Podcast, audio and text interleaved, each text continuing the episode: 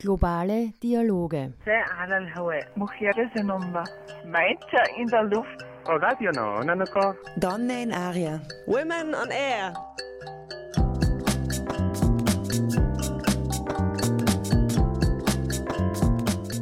Jeden Dienstag von 13 bis 14 Uhr auf Orange 94.0. Immer abrufbar auf www.noso.at.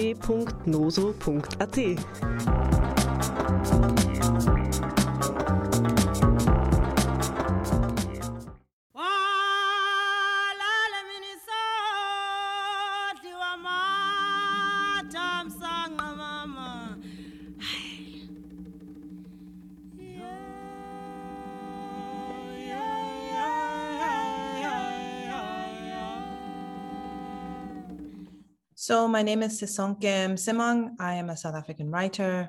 I live in Perth, Australia. I grew up in exile in many different parts of the world. And eventually in 1990, when Nelson Mandela was released from jail, I finally made my way home back to South Africa for the first time.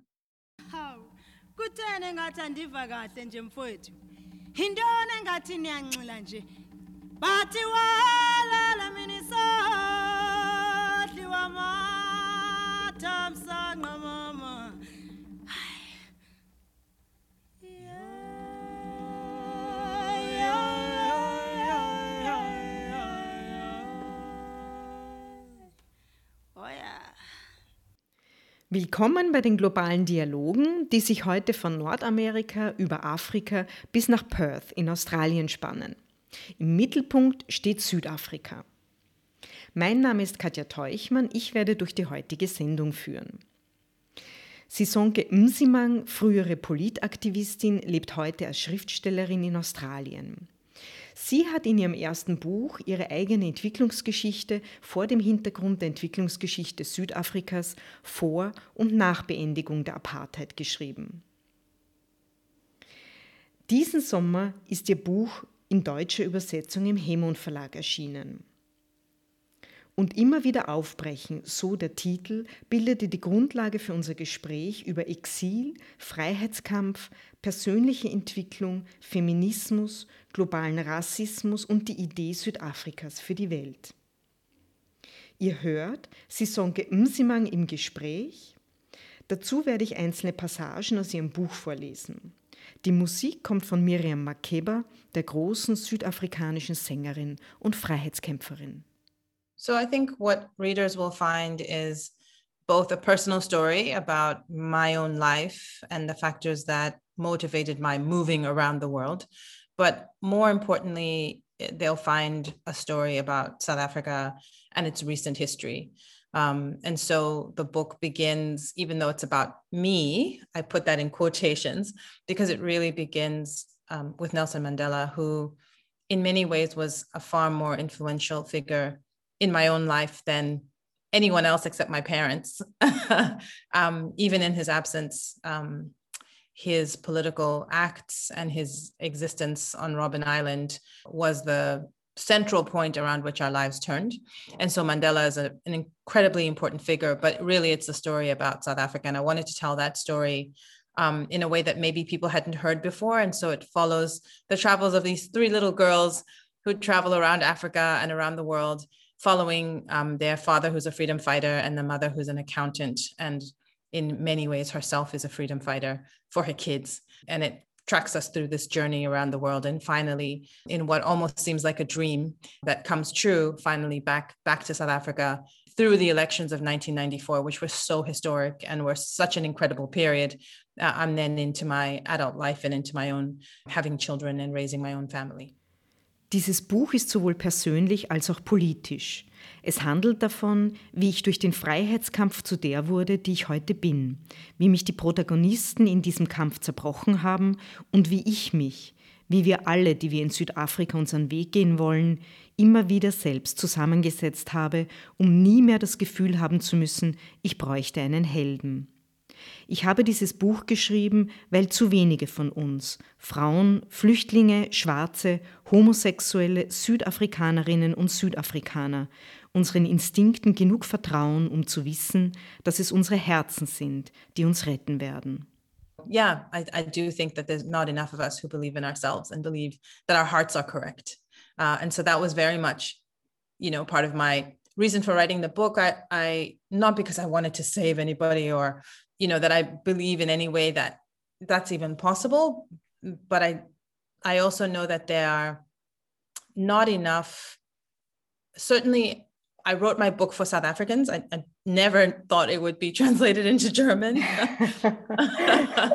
um, or even that it would be sold, you know, that the rights would be sold outside South Africa. To be honest, I thought it was a book for South Africa, and it was a book for post-apartheid South Africa. And I wrote it in the way that I did because I wanted to have a story that was about our country that wasn't about like these big important men uh, Nelson Mandela, of course, a wonderful and big important man, but it wasn't. We have a lot of stories about Mandela's life, and it was such a big life. Um, and we have all these stories about all these other white men. So, you know, you have all these men who shaped South Africa's history, and of course, some women have told their histories. But I wanted to to be one of those one of those women and to tell the perspective again from the voice of little girls who were kind of in the shadows of history, the ones you wouldn't really notice, but were always watching. And so we, I think we, we learn about history from a different perspective and, and we don't think about history in such a big and egotistical way.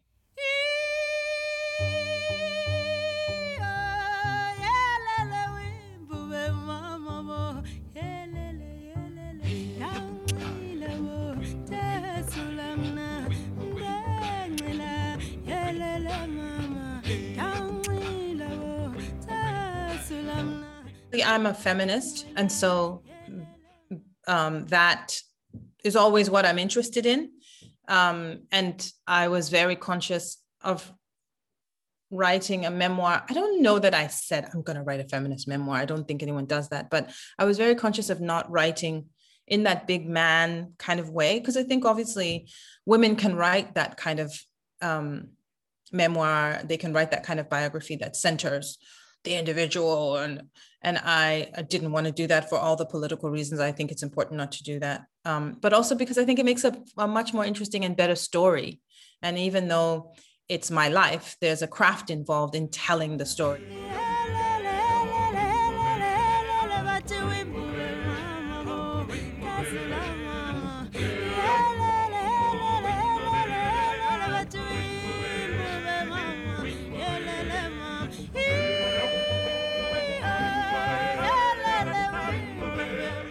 to go back to that question you asked about sort of courage and bravery, because I remember a young woman uh, approached me. You know, I just published a book and I was speaking at something, and she hadn't read the book. She had just listened to me talk.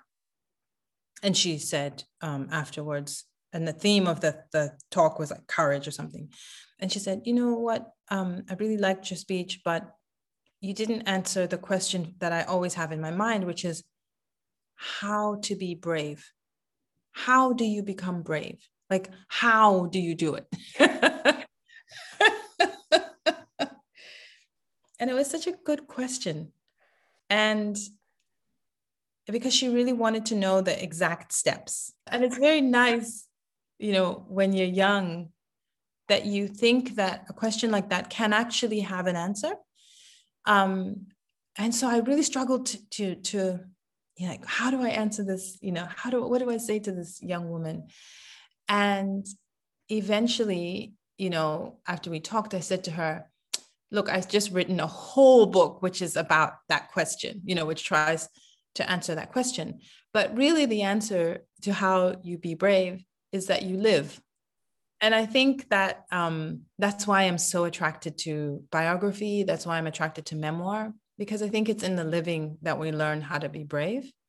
Um, if you don't allow yourself to feel, if you don't allow yourself to live, then I think it's very difficult to learn courage. And did she understand your answer? I think she'll understand in time.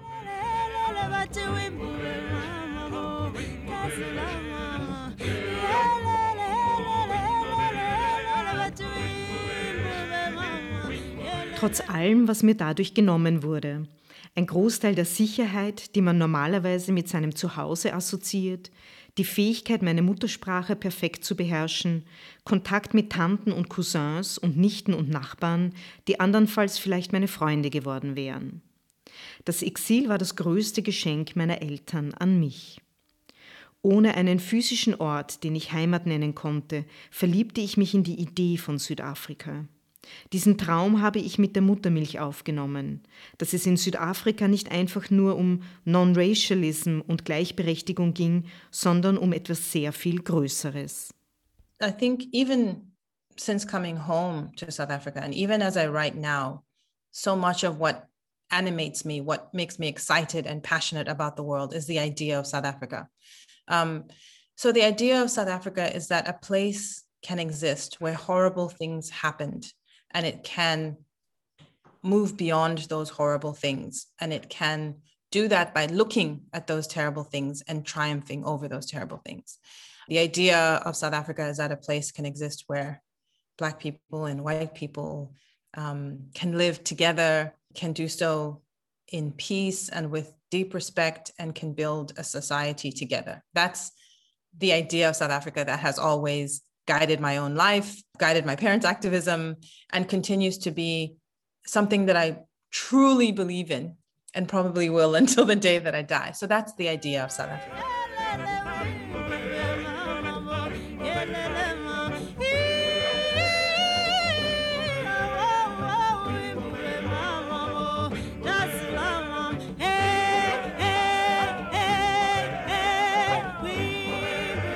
You know, when something is longed for, it becomes even more special. Um, and so, because we longed for it, because we had never seen it, yes, it became larger than life. It became this thing, the land of milk and honey. It was going to be the best place in the world. It was streets of gold. Everybody was going to be brilliant. and because we, you know, as kids, we knew the best of people. You know we knew the bravest people the most glamorous people. You know that's what exile you know presented us because the people who left were highly motivated to leave. So we only saw that personality. Um, and so it was even more so the case that it was really an imagined place um, which doesn't diminish that it that that idea remains a powerful part of my intellectual life. Like i refuse to let go in many ways, you know, I I I resist letting go of that idea because I, I think it's such a profoundly important idea, not just for South Africans, but I think the idea of South Africa mattered to so many people all around the world. And so I think it needs to continue to do so um, even today. One of my favorite songs is Aluta Continua by Miriam Makeba.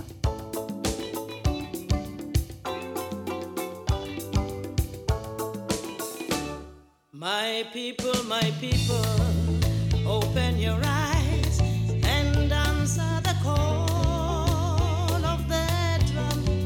Frelimo, Frelimu, Samora Machel,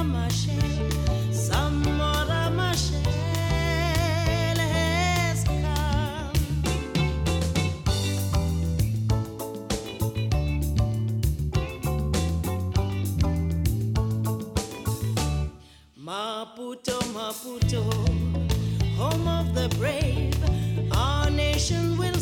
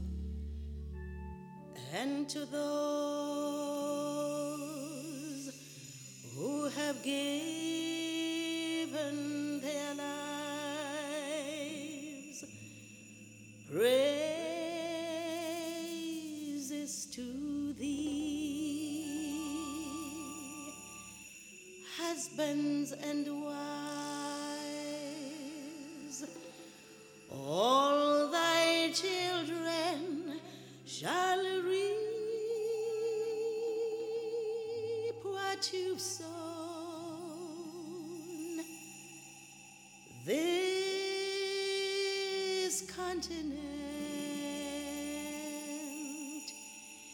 is a home.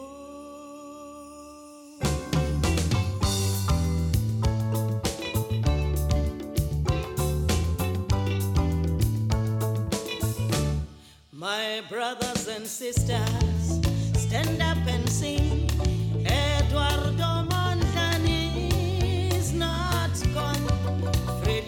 Frelimo,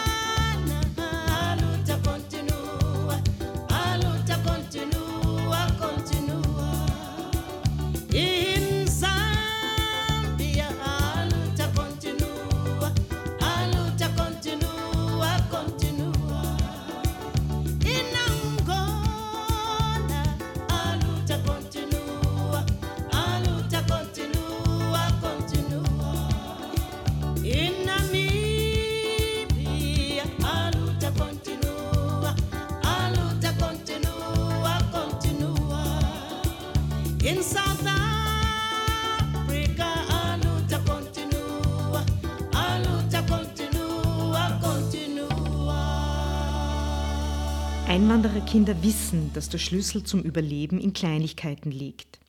Die Art, wie du den Kopf schräg legst oder dich mit dem Fuß vom Boden abstößt, bevor du losradelst.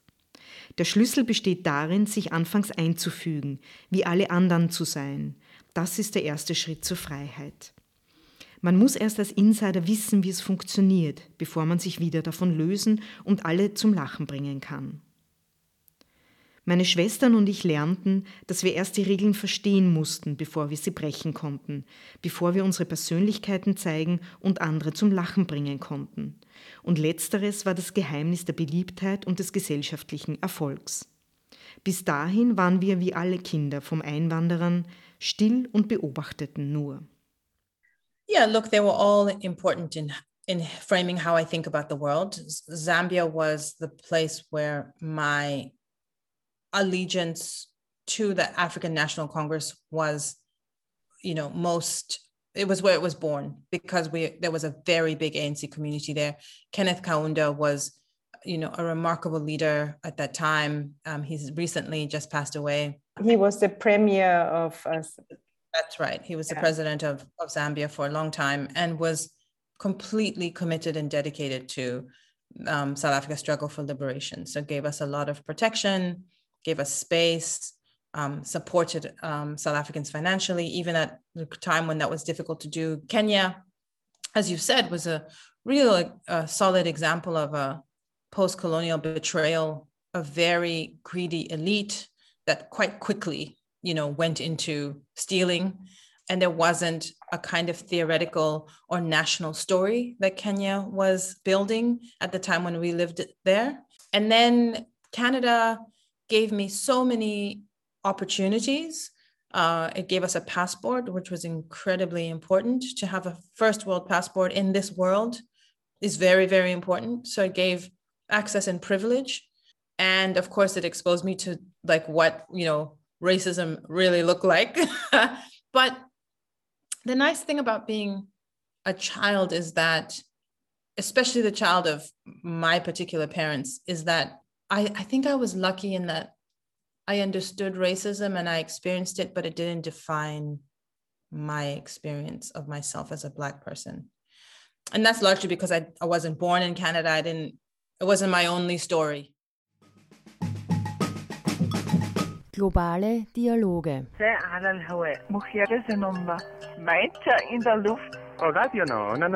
Donne in aria. Women on air.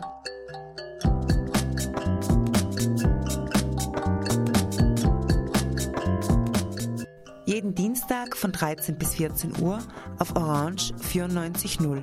Das sind die globalen Dialoge. Ihr hört Sisonke Msimang im Gespräch und Ausschnitte aus ihrem Buch und immer wieder aufbrechen. Wenn man als Kind im Exil aufwächst, wie ich es erlebt habe, wenn man Flüchtling oder Migrant ist oder einfach, wenn der Lebensweg keine gerade Linie ist, lernt man schnell, dass ein Gefühl der Zugehörigkeit ein verbindendes Element ist. Man überlebt nur, wenn man jedes wenn und, aber, beides und sowohl als auch meistert. Man lernt, dass alles gut ist, solange man an das Kollektiv glaubt, an seine Gruppe, an seinen Stamm. Es ist entscheidend für das eigene Überleben, diesen Menschen zu vertrauen und darauf, dass sie nur dein Bestes wollen. Yeah, family means everything. Uh, in exile, the nuclear family was very, very close in a way that is um, both typical of African families and atypical of African families. Because if we had grown up at home, the wider extended network of our family would have put less pressure on the five of us to be so close. So then there would have been other cousins and aunties and so on that you can get advice from and that sort of thing. Um, so the five of us are very, very close. And it's in part a function of growing up in exile. And so that sense of family was very strong, both in terms of my sisters and my parents, but it was also very strong because the ANC became our substitute family. And so, of course, you know, in some ways, you say that Nelson Mandela becomes the father of the nation in a very real sense. He became the one who was our like our grandfather. And when we came back to South Africa, then that notion that the ANC would take care of us because it had always taken care of us really did feel like a blood connection. And of course, you know, we can talk about how that has changed over time.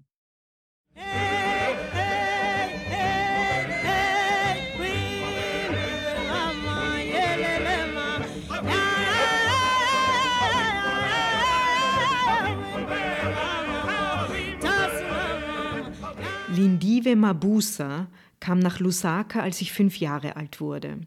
Sie war die Art von Frau, die andere Leute nervös machte.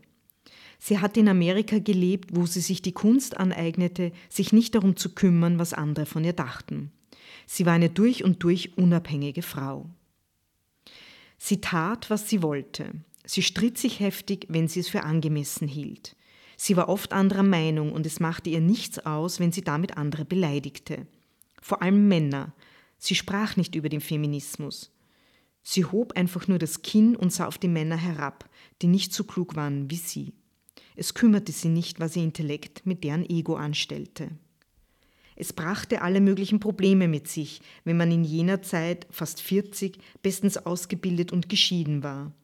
Ich wusste nur, dass Gogo Lindi genau in dem Moment in mein Leben trat, als ich jemanden ganz für mich alleine brauchte – jemanden, den ich nicht mit einem Kleinkind und einem nach Milch riechenden Baby teilen musste. Gerade als mir alles zu viel wurde, erschien Gogolindi und hatte nur ein Ziel, mich zu verwöhnen.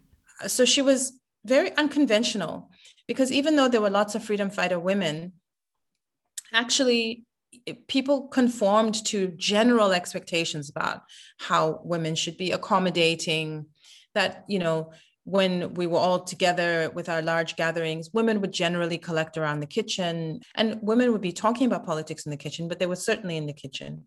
Um, and men would be outside, you know, taking up space as men do. She just didn't, she just did not care about any of that stuff. And so she kind of role modeled for me being difficult, um, which I think is such an important aspect of growing up is learning that you can stand your ground and that you don't have to accommodate how other people must feel. And sometimes I think she did it as a performance to be prickly because she could and it because it wasn't expected of her. And I, I really admire that even more given the time in which she was doing that.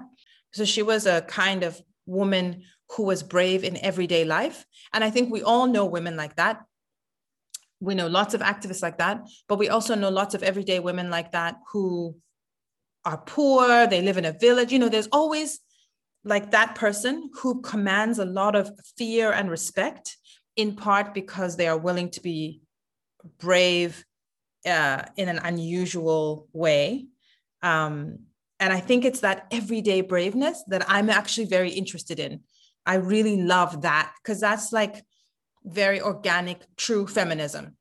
It's like I'm going to be who I am, regardless of whatever people think I'm supposed to be. And so Gogo Lindi was very much that as I grew up. In my native village in Johannesburg, there is a song that we always sing when a young girl gets married. It is called the click song by the English because they cannot say Qongqothwane.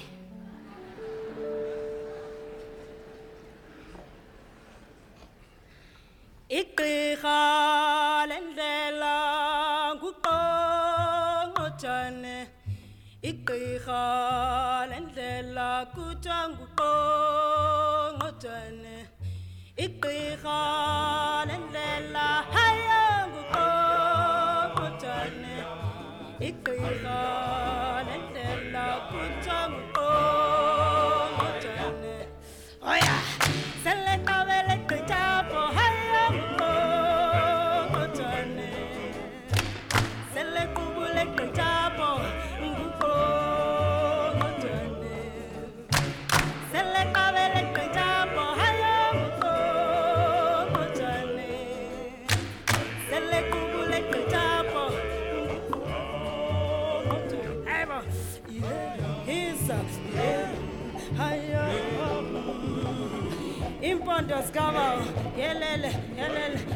밤 따나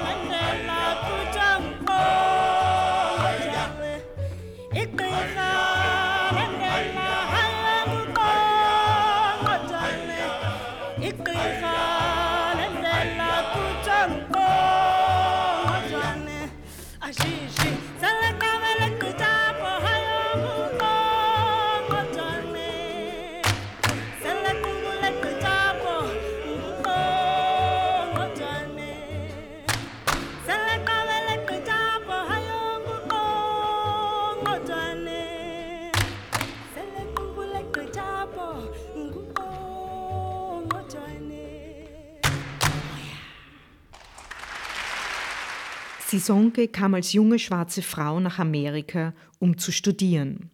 Sie schrieb, in Amerika erhalte ich eine neue Bedeutung. Ich bin nicht länger der Mittelpunkt des Universums.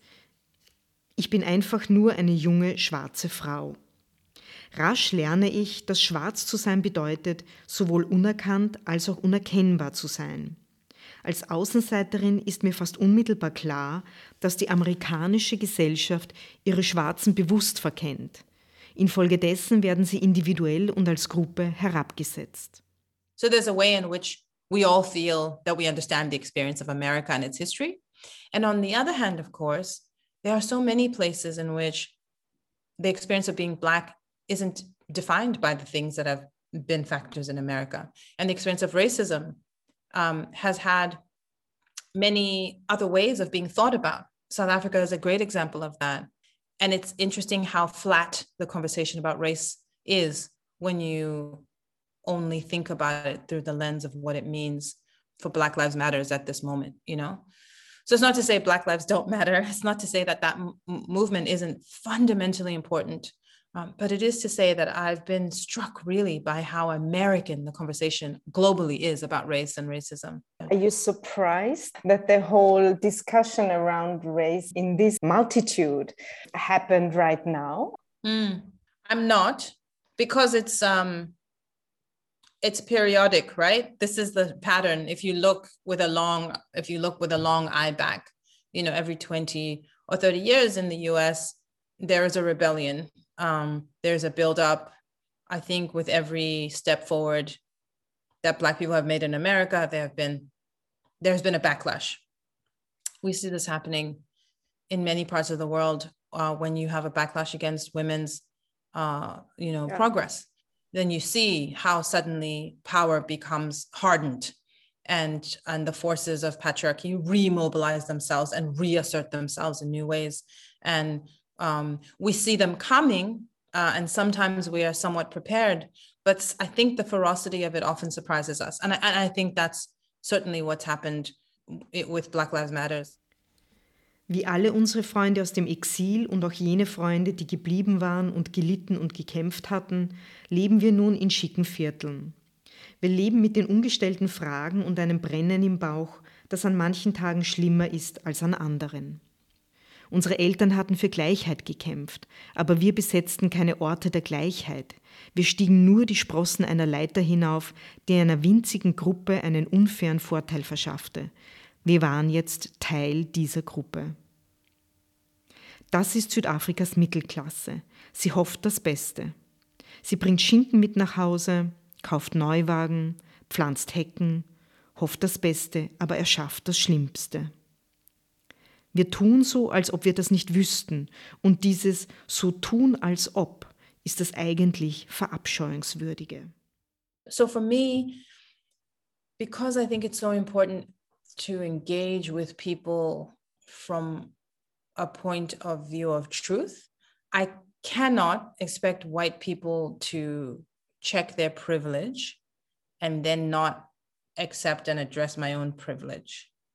Right. So I can't say, don't take it personally. I'm not criticizing you as a person unless I am. I'm saying that you, you know, you have privileges that accrue to you simply because your skin is white and people don't have to question, you know, your intellect, your worthiness, etc. So if I'm expecting you to understand that, surely I can also understand when a poor person says to me, a working class person in South Africa says to me, the minute I hear your accent, I know where you are from. I also know when I hear your accent that your access to jobs and opportunities will be so much higher than mine. Like that, I, if I deny it, I look very silly because that's just the fact. And we can't have a conversation without acknowledging it and if and if we go back to my kind of my guiding light my moral sort of compass it's this idea of south africa as a place where those kind of power differentials we're, we're working towards them not being there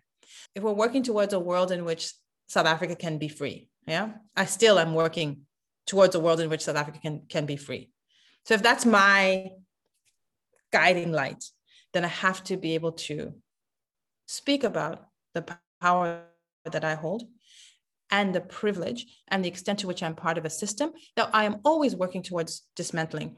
Not always perfectly, but it certainly can't be good if I can't accept it. And then in some ways, when you own it, part of what part of why it's important to own it is as a point of connection. So I'm saying I accept it, I admit it, and and I'm vulnerable to critique. And that means that if I if I let you talk about me, then I can talk about you. It's a point of connection. It's a it's a place where we can meet. That's what telling the truth is, has to be about a place where we can meet.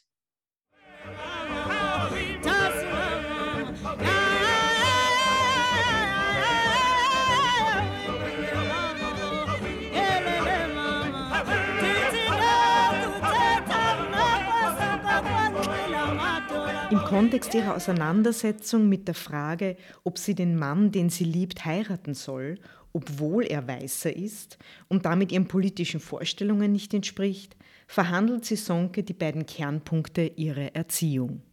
Dazu schreibt sie, ich bin im Angesicht der Liebe nicht machtlos, aber ich kann die beiden Kernpunkte meiner Erziehung nicht ignorieren. Die beiden großen Ideen, die mein Leben bis zum College angeleitet haben, so vereinfacht und naiv sie auch klingen mögen. Da ist zum einen, dass Rasse pure Fiktion ist, ein Mythos, den die Buren und die Sklavenhalter in Amerika erfanden, um uns zu unterdrücken.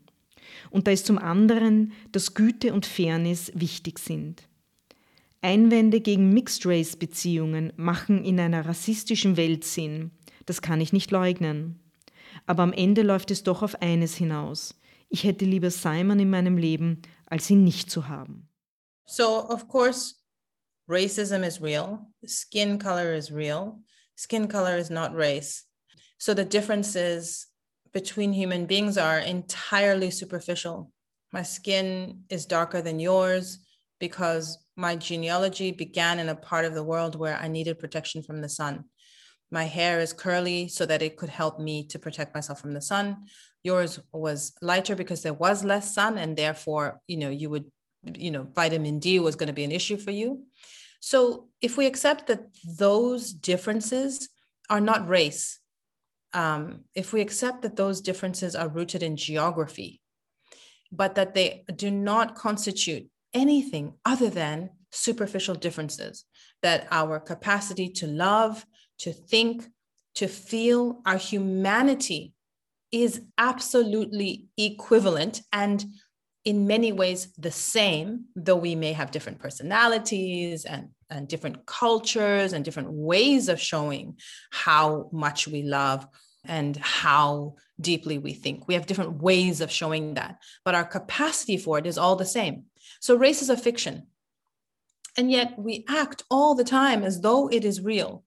So it is a bind because when you accept that racism is real, you want to say racism is real because race is real, but it's not.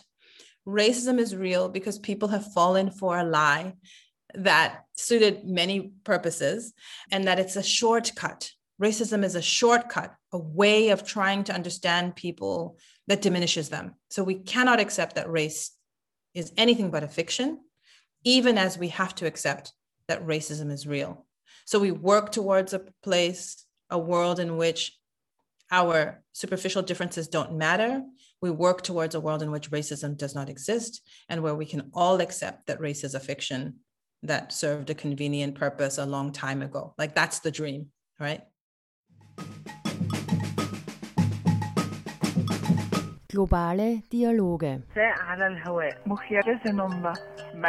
In der Luft. Oh, Donne in Aria. Women on Air. Ihr hört die globalen Dialoge auf Radio Orange 94.0. Zu Gast ist Sisonke Msimang mit ihrem Buch und immer wieder aufbrechen.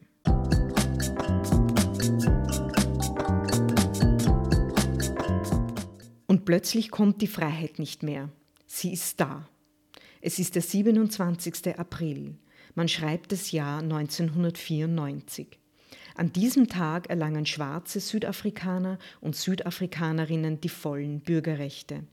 Das weiße Südafrika lässt den Makel des Rassismus hinter sich. Ein geschichtsträchtiger Moment. So when I came back to South Africa after I finished university, I immediately started uh, looking for work.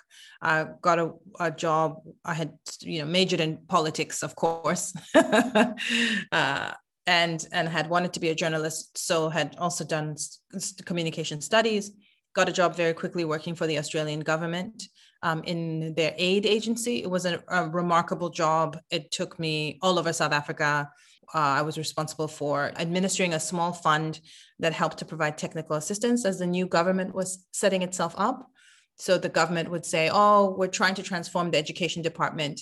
It used to be 16 departments, all divided along race, quote unquote. Now we want it to be one national Department of Education that gives education to all kids, right? So it was like a really amazing opportunity to do that. I covered the Truth and Reconciliation Commission, went to those hearings. It was amazing. And that really led me down the path of more and more work on human rights. Uh, so I then worked for the United Nations, um, moved to New York briefly around 9 11, and, and was working for UNIFEM, which was the Women's Fund at the time. Came back home, uh, got very involved in HIV at that time. Again, you know, our president was going through a very strange denialist phase. I think the the transition to democracy and this idea that freedom was going to be straightforward. Now we were free, there were going to be no problems. And then AIDS came, and I think it confused him. and so our generation really pushed back a lot on HIV. And so I became very involved in the intersection of human rights and HIV.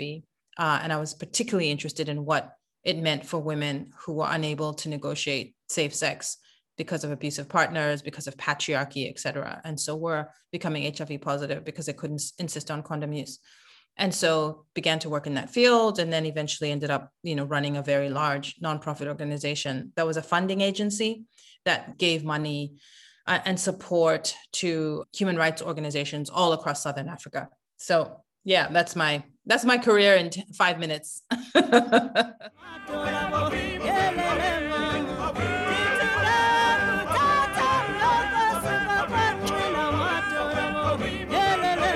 Politisch treibt Südafrika mittlerweile hilflos vor sich hin.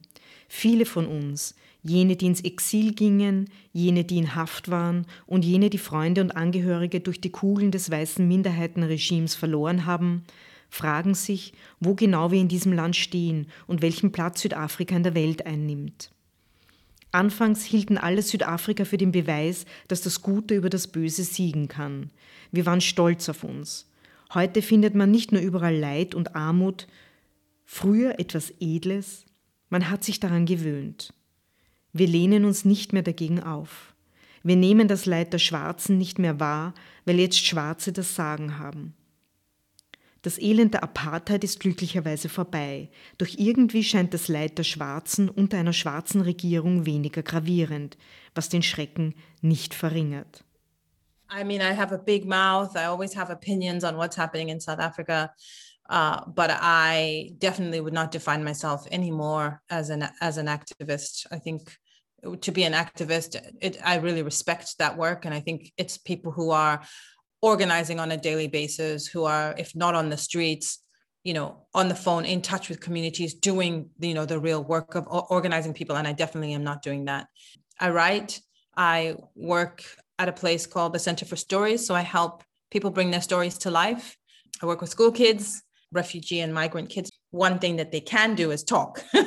and so yeah. we play to their strength and their ability to tell a story, even if they don't haven't yet learned how to write. So it's been a, a wonderful project. But that's just one of many things that we do at the Center for Stories. Yeah.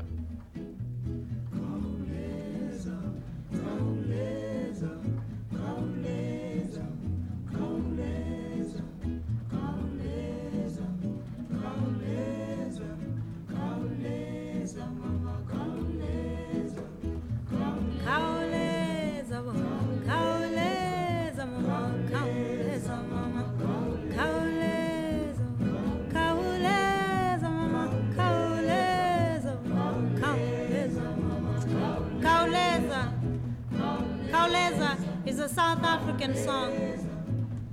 It comes from the townships, reservations, locations near Johannesburg. The children shout from the streets as they see police cars coming to raid their homes for one thing or another. They say, Kauleza, mama, which simply means, hurry up, mama, and hide. Please don't let them catch you. Kauleza oh mama, kauleza oh mama, kauleza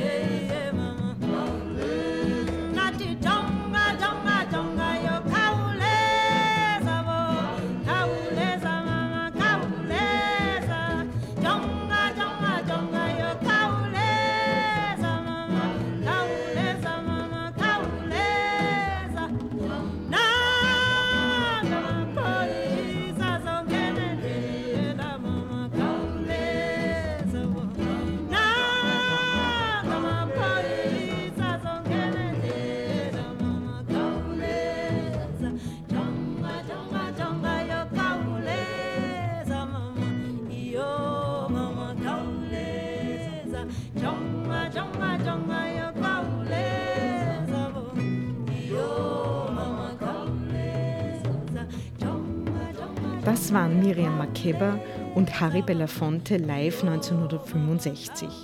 Kaulesa, Mama. Beeil dich, Mama. So haben die Kinder ihre Mütter vor der Polizei gewarnt. Nun geht es weiter im Gespräch mit Sisonke Msimang und ihrem Buch und immer wieder aufbrechen. It was my first book, so I would change everything. And of course, I'm, you know, remain immensely proud of it, right? Um, so it's i feel some distance from the book um, which i probably shouldn't admit uh, you know in this interview but also like i think that in a good way because at first when i was first published i did feel deeply vulnerable very exposed. Ah i've put this in the world and people you know lots so many beautiful letters and people writing to me. And at first it did felt quite overwhelming. Um, i felt a very strong sense of responsibility to write back to every single person and and find a way to connect with them to just say not say oh thank you very much but actually to so oh i you know i understand why you connected with this book and i'm really grateful. But that was is very very time consuming and also you know emotionally invested. And i don't have that feeling anymore. And people and it's not happening in you know as much anymore. And so when people write to me now it's actually just like oh that's you know thank you. That's beautiful. Um so yeah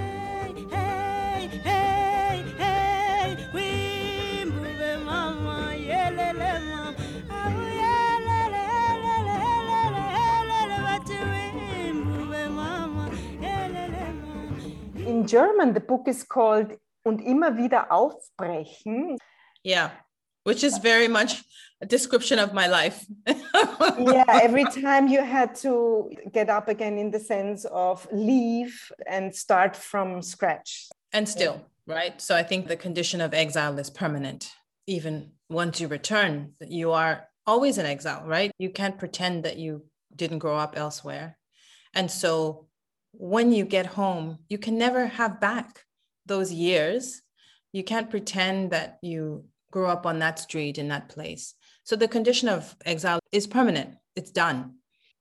And you can fight that and feel sad about it. And I, in some ways, I think the early transition years when we first came to South Africa, I think my sisters and I really struggled with belonging, feeling like we wish that we had grown up in South Africa and then I think as you get older, you realize that that's it's, part of who you are, and that of course for us, had we grown up in South Africa, we wouldn't have the educations that we have, we wouldn't have the perspective that we have, we wouldn't appreciate what the world did in some ways, uh, how much we were embraced in every place that we lived by people who didn't need to embrace us.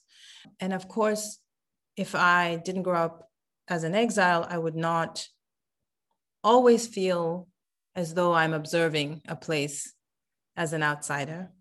And I think if I didn't have that, then I wouldn't be able to write. So we, I think we have to be grateful for our, our curses and our blessings. Because it, it made you. Mm. Absolutely. Mm. And I bring it to everything that I do. I'm always very good at adapting to new places, meeting new people. I'm immediately looking for a way that we can connect, asking questions, you know, because that's how you learn. Otherwise, you don't survive. That's a form of resilience. So I'm glad I have that. But I'm also always aware that I'm not like the person I'm talking to. And so I'm always inside, always outside. and I, and I I think that's again that's part of why I write. That's part of what I'm interested in writing about. That inside or outside, belonging, searching, uh, and find trying to find a way to be at home in the world and in particular places.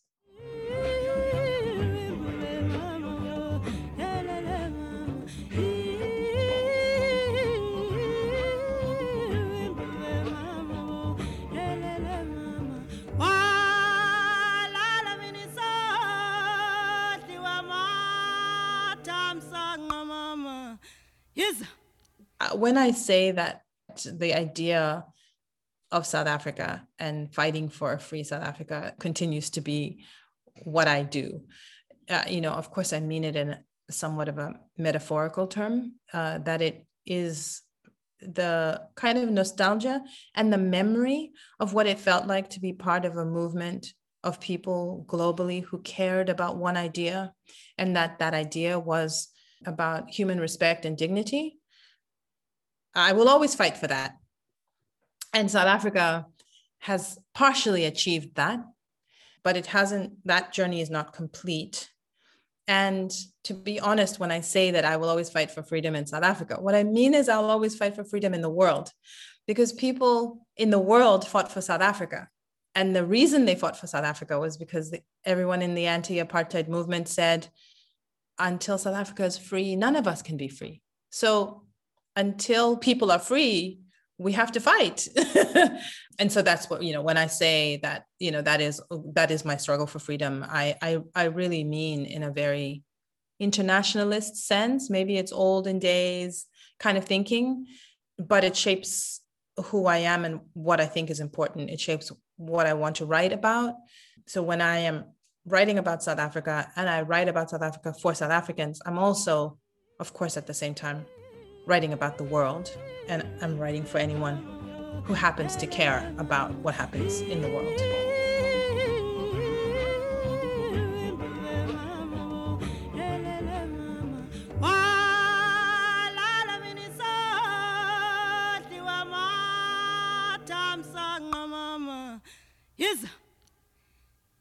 Yes.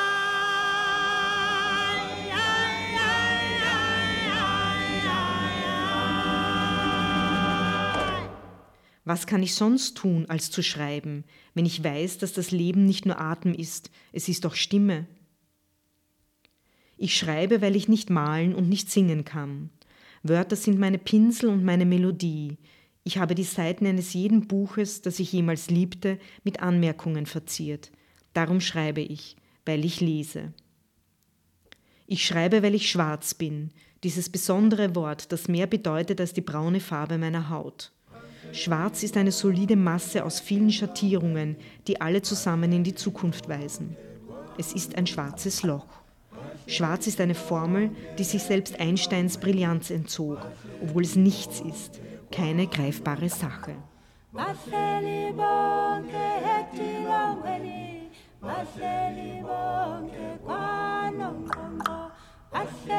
bonke bahleli bonke kwanongqongqo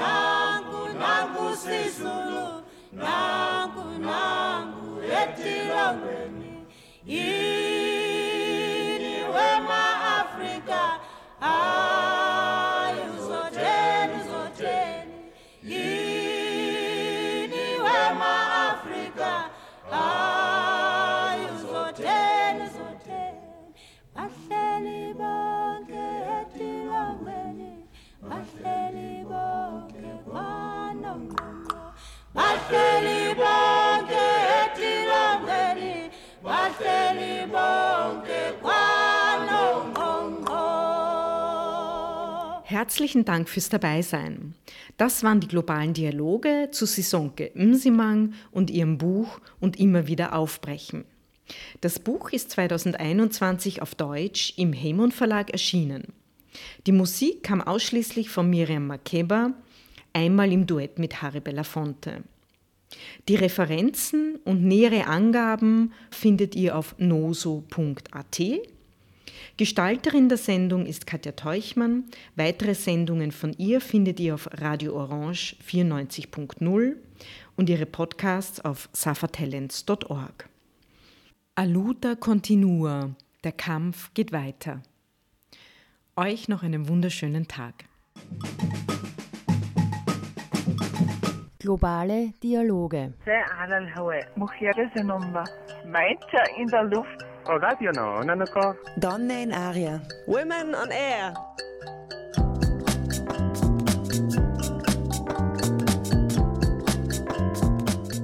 Jeden Dienstag von 13 bis 14 Uhr auf Orange 94.0.